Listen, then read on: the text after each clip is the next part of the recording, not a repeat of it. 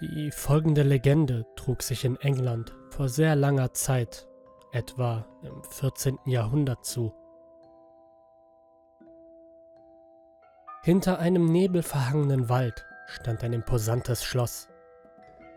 Dort regierte seit einigen Jahren ein gütiger König über das Land, der auf das Wohl aller Menschen gleichermaßen achtete. Eines Tages machte sich der König in ein fremdes Land auf um die dortigen Bräuche und exotischen Güter kennenzulernen. Sein jüngerer Bruder würde ihn, solange er fort war, vertreten. An einem regnerischen Morgen brach er und seine Gefolgschaft zu Pferde auf und ritten bis zum Landesende, an dem bereits ein großes Schiff auf sie wartete. Der König musste sich auf eine zweimonatige Reise über das Meer gefasst machen es herrschte stürmische See und der König kämpfte gegen seine Übelkeit. Von seinem Aufenthalt in einem fremden Land ist kaum etwas bekannt. Er blieb dort etwa einen Monat, um sich dann wieder auf den Rückweg zu machen. Das Volk wartete auf ihn mit großer Neugier. Es wurde später berichtet, dass es dem Schiffskapitän seltsam vorkam, als der König mit weniger Gefolgschaft als vor der Reise das Schiff wieder betrat. Der König wirkte auf ihn seltsam abweisend und schroff. Als er wieder aus dem Schiff trat, war jedoch die Freude groß. Er wurde auf sein Schloss geleitet. Dort fiel niemanden auf, wie wortkarg und in sich gekehrt der König war.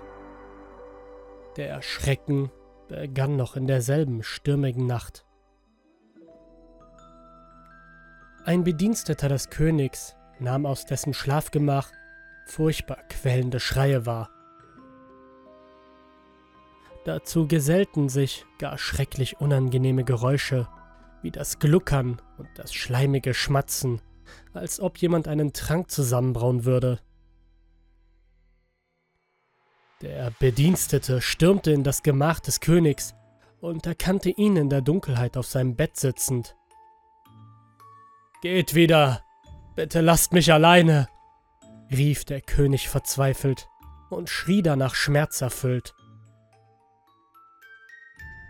Der Bedienstete machte sich große Sorgen um den König. Er ging einen Schritt näher und erkannte im Schatten, dass der König mit dem Rücken zu ihm gekehrt auf dem Bett saß. Der Bedienstete hörte ein Flüstern und dann ein eklig schleimiges Schmatzen.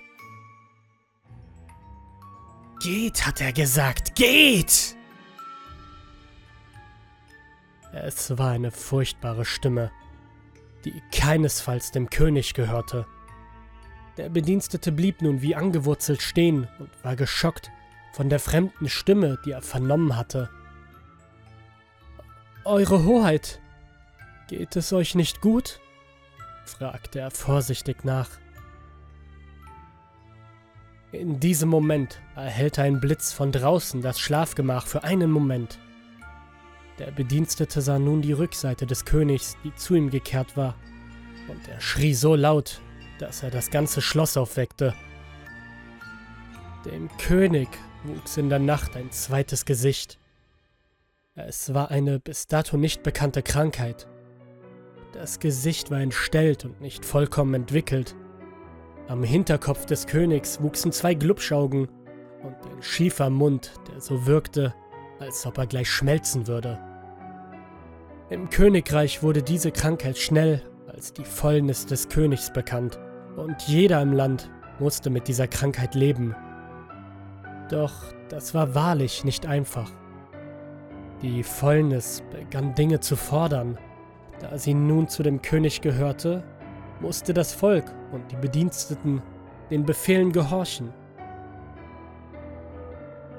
Eines Tages flüsterte der König, der immer schwächer wurde, dass die Fäulnis etwas Wichtiges dem Volk anzukündigen hätte.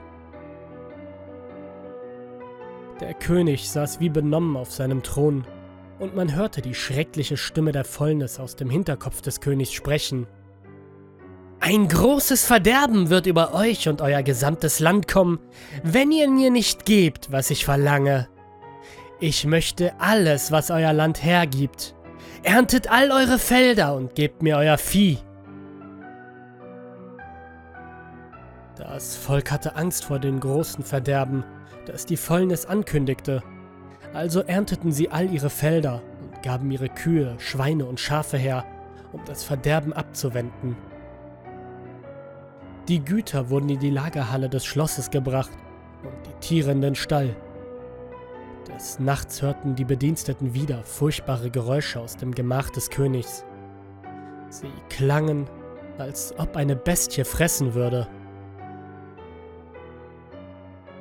Ein paar Tage später hatte die Fäulnis Neuigkeiten zu verkünden. Das Volk war gebannt und hoffte, dass sie mit ihren Opfergaben das Verderben abwenden konnten. Die Fäulnis sprach. Ihr müsst noch mehr geben. Ich brauche eure Kinder, sonst ist das Verderben nahe. Das Volk war geschockt. Mütter weinten und waren verzweifelt, doch die Angst vor dem unbekannten Verderben war zu groß.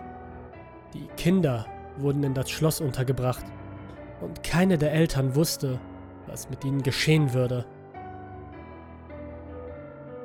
In den nächsten Nächten hörten die Bediensteten wieder Essgeräusche aus dem Zimmer des Königs, die zu grauenhaft waren, um sie zu beschreiben. Alle wussten, was dort drin geschah, doch alle schwiegen. Es vergingen einige Tage, als eine verzweifelte Mutter in das Schloss des Königs stürmte. Sie war völlig außer sich. Einige Wachen kamen und hielten sie fest. Der König saß völlig teilnahmslos auf seinem Thron. Die Mutter strampelte mit den Armen und schrie. Wir haben euch alles gegeben, was ihr verlangt. Ihr habt meinen kleinen Sohn und ich weiß nicht, was mit ihm geschehen ist. Bitte, ich flehe euch an, dieses Verderben muss doch endlich verhindert worden sein. Aus dem Hinterkopf des Königs ertönte ein markerschütterndes Lachen. Ihr Narren! Menschen sind so schwach. Ihr habt blind auf meine Befehle gehört und dadurch selbst das große Verderben über das Königreich ausgelöst. Euer Land ist tot genau wie eure Kinder. Es gibt nur noch eins, das wächst, und das bin ich.